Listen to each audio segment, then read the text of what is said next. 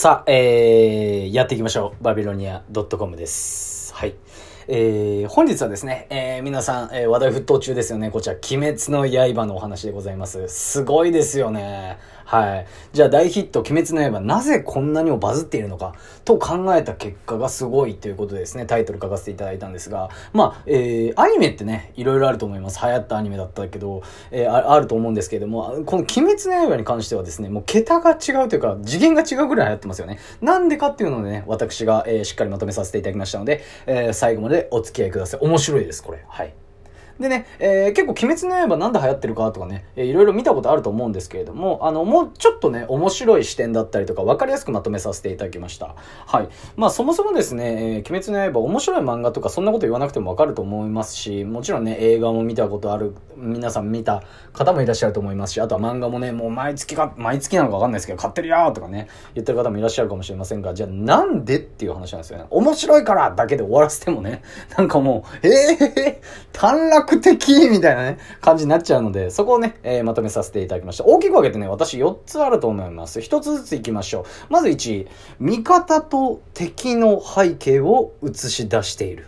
っていうことですね。これね、どうですか？多分ね、鬼滅の刃めちゃくちゃ好きな人は、あーってね、思うと思うんですけれども、そもそも鬼滅の刃って、あ、私知り合いにですね、かなりガチ勢の、あのー、鬼滅、あの、ただ単に好きとか、あのー、漫画ずっと見てるとか、レベルじゃない方がいらっしゃるんですよ。鬼滅の刃好きな方が。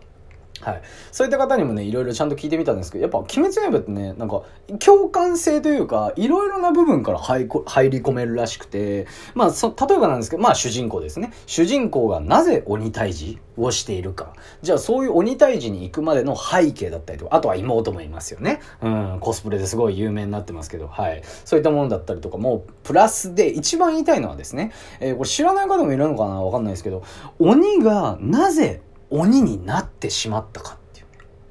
これが面白いんですよ。はい。例えばなんですけど、なんか有名な、じゃあ、ワンピースでいいですけど、ワンピースの悪役って誰ですかね？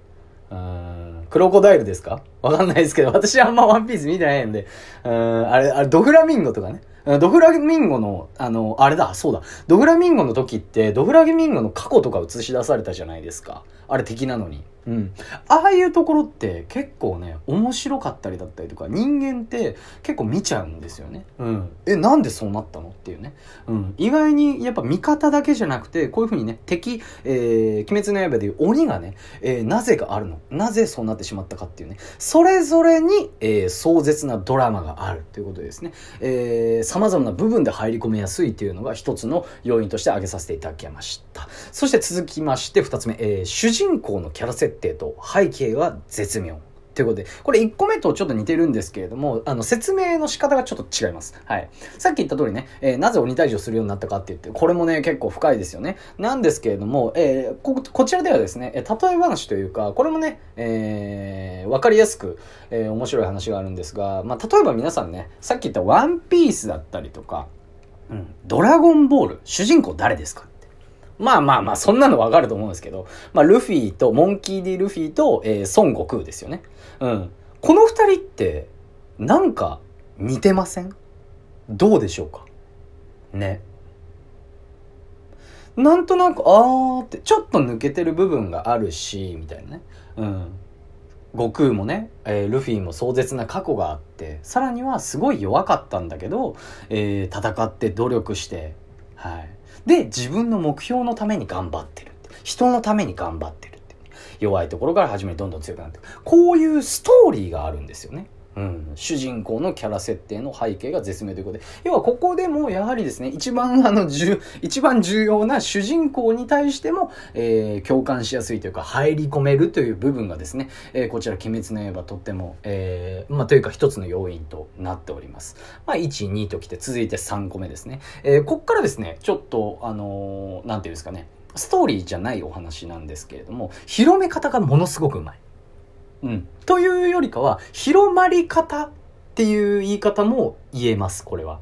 どういうことかっていうと、これもね、えー、ワンピースだったりとか、ドラゴンボールもそうなんですけれども、鬼滅の刃の方が確かに現実的かなと思うんですが、あの、老若男女楽しめるんですよね。じゃあ、老若男女って言ったら、男女に関しては、もちろんね、キャラが、えー、こういう人が好きっていうものがあるんで、男女は一旦置いといたとして、えー、めちゃくちゃ若い方だったりとか、要はね、子供だったりとか、えー、例えばね、ご高齢の方っていうのってあんまりね、若者と違ってアニメだったりとか漫画っていうのは見ないですよね。うん。若者に比べてって意味です。めちゃくちゃ若い。例えばね、小学生だったりとかね、幼稚園児なんかもそうなんですけどね、えー、皆さんニュースで見ましたでしょうか？うん。今ね、尊敬する人ランキングって言ってね、子供に聞いたらですね、大体が、えー、鬼滅の刃のキャラを言うそうです。はい。ということなんですけれども、これ広まり方がですね、あの、ワンピースと、えー、ドラゴンボールと全く、というか似てるんですよね。うん。これは何かっていうと、あの、簡単に言うと、鬼滅の刃って、水の型とか、な、なんとかのか型とかあるじゃないですか。要は、ああいう風に小さい子でも何かこう真似できるようなこと。うん。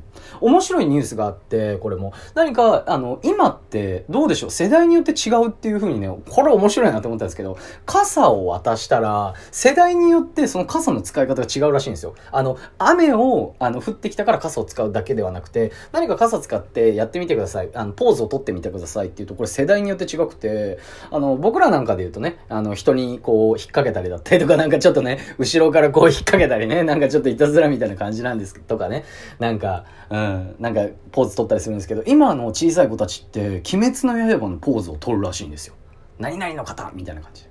もうこういうところからも要は小さい子でも何かこう真似できるようなアニメって。例えばドラゴンボール。カメハメハありますよね。ワンピース。ゴムゴムのピストルありますよね。うん。っていうことなんですが、さらにそこのワンピース、ドラゴンボールだけではなく、よりも、え、何々の方って現実的ですよね。剣を持つだけ。要はね、傘を持ってもそういうポーズができますし。要するにこういうめちゃくちゃ、あの、小さいね、小さい子たちも真似できるようなアニメっていうことで、まず小さい子たちもすごい好きっていうアニメになるんですよね。入り込みやすいですよね。見ていて面白い。っていうのと、あとは、えー、こちらはですね、ご高齢の方々なんですけれども、ワンピースだったりとか、ドラゴンボールっていうのは、これはあの世代とかあんま関係ないと思うんですけど、あの、こちらの鬼滅の刃に関しては、これ、あの、なんていうんですか、鬼対、えー、人間のやつなんですけど、これってあれですよね、昔の話ですよね。あの、武士っていうか。うん。昔の話なんで、要はこれはご高齢の方も入りやすいんですよ。うん。剣を使って。要は、あの、新選組みたいな感じです。わ、わかりますかね？っていうことなんで、これは老若男女え、小さい子も本当に真似できたりだったりとか、そういうところで広まる、広まるじゃないですか。で、小さい子がいるご家庭ってことは、えー、親御さんもいますよね。じゃあ親御さんも見るようになるだったりとか、兄弟もいたらそれも見るだったりとかね。うん、こんなことするんだよってね、えー、お母様方のね、えー、話の中でね、みんな鬼滅の刃見てるわって言って、どんどんどんどん広まってくっていうね、お話でございます。あとはさっき言ったご高齢の方っていうのでね、まあこの広まり方は、あの、皆さんね、すごい、あの、あんまり関係ない話なんですけど、え、え、え、何それって思うかもしれないですが、あの、BTS、防弾少年団でしたっけ？万端の広まり方とめちゃくちゃ似てます。えー、面白いと思った方、コメントを少しでもあったらですね、えー、防弾少年団が、えー、なぜアジアだけではなくて、韓国、アジアだけではなくて、世界的にヒットしたかっていう、その時の戦略なんていうのもね、これ戦略がすごいんですよ。面白いんで、これと似てるんですね。はい。まあ、それを意図して、あの、作、あの、ね、作者がやったのかどうかわからないんですけれども、広まり方はこれは、ね、BTS の広まり方とちょっと似てるなっていうのはね、私は思ったんで、これ、え、3つ目、広か、広まり方がうまいっていう、ものすごくうまいという形でやらせていただきました。さあ、最後4つ目でございます。はい、これはですね、えー、1、2、3、4を踏まえて、4つ目。タイミングです。